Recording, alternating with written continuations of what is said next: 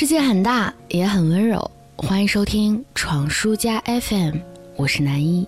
二十多年来，我从来没有离开过北方生活。这里的冬天总是萧瑟又灰暗，西北方向吹来的风寒冷而干燥，赶上昨天是霜降的节气，早晚的温度就又冷出了两条秋裤那么多。于是感觉干巴巴的冬天的脚步近了，又近了一些。加上近几年的雾霾，其实又尤其的严重。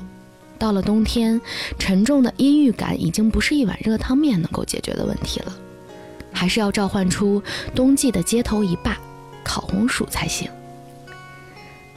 我十分偏爱甜食，但是排斥工业的香甜，流水线里逼出来的化学的甜味儿还是太腻了。但是烤红薯就不一样，从笨重的炉子里刚拿出来的烤红薯，热得烫手。但是掰开是鲜黄的绵软，一股天然的香甜钻进鼻子，视觉和嗅觉的冲击足够打败整个冬天的灰败。咬一口之后，恨不得仰天长啸地说一句：“何其有幸，冬天万岁！”恰好我还曾经看过这样一篇文章，一个火车的餐车设计师说，能让人和人相处的时光变得愉快的元素，无非就是三个：吃点什么。喝点什么，聊点什么，这在世界上任何一个地方都是相同的。于是我低头看看自己身上的肥肉，总觉得自己把这三者落实的十分圆满。夏天的烧烤，冬天的火锅，永远聊不完天的家人和朋友，这是我热爱生活的全部动力。就连烤红薯，也是和好朋友一人一半，边走边吃，才最有感觉。然后这就很明白了，大多时候生存就已经很艰难，生命本身归根到底其实也毫无意义。但是能和“生”组成词语的还有一个，叫做生活。生活有意义的地方就在于我们所拥有的温暖，而这温暖毫无疑问，它来自和家人围坐在饭桌旁的日常聊天，来自和朋友在或大或小的聚餐时候的打打闹闹。也来自旅途当中无意间吃饭拼桌遇到的陌生人的友好。生活之所以成了生活，就是因为在这样的吃喝人物这三大要素组成的场景当中，人发现了味道，就有了情，就孕育出了人情味，这才高于了生存，这才丰富了生命。就如同前两年评分超高的纪录片。《舌尖上的中国》，它能够获得如此的成功，除了我国饮食文化本身的博大精深和巨大的魅力之外，还因为它在描绘宽广的饮食地图的过程当中，加入了浓厚的地域人情。食物因为人物而变得鲜活，隔着屏幕也照样能够让你产生深远的共鸣。所以我说我热爱生活，因为我沉迷一切美食的魅力。我深爱一切身边所爱之人的气息。当我回忆我去过的城市，脑海里必然是那里的地标性的味道，然后是味道背后我所遇到过的温暖和精彩。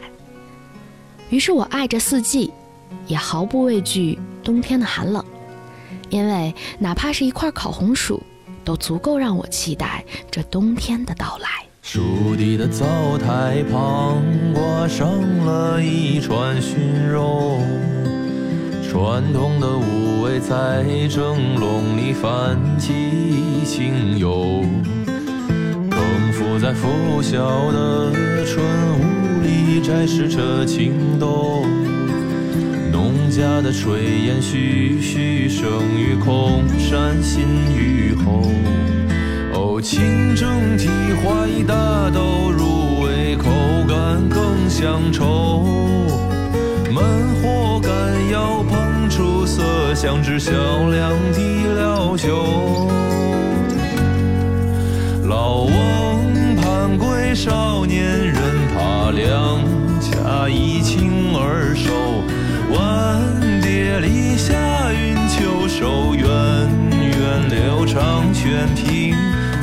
见四季，双手一想的有自由，但切勿忘老爷家那一杯二锅头。让南北的隔阂在口中化为乌有。而流水席上的食材也不乏有珍馐。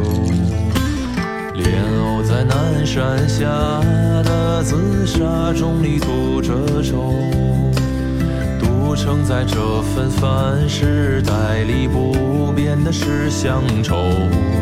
将冬笋与牛腩在砂锅上焖煮到火候，让舌尖咀嚼出千里外的辛劳与邂逅。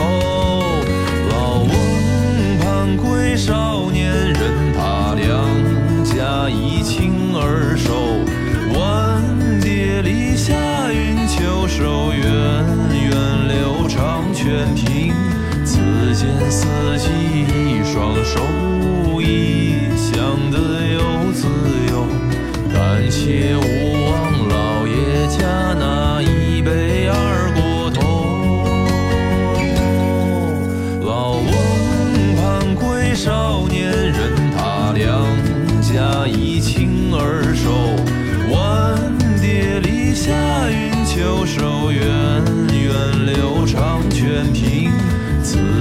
四季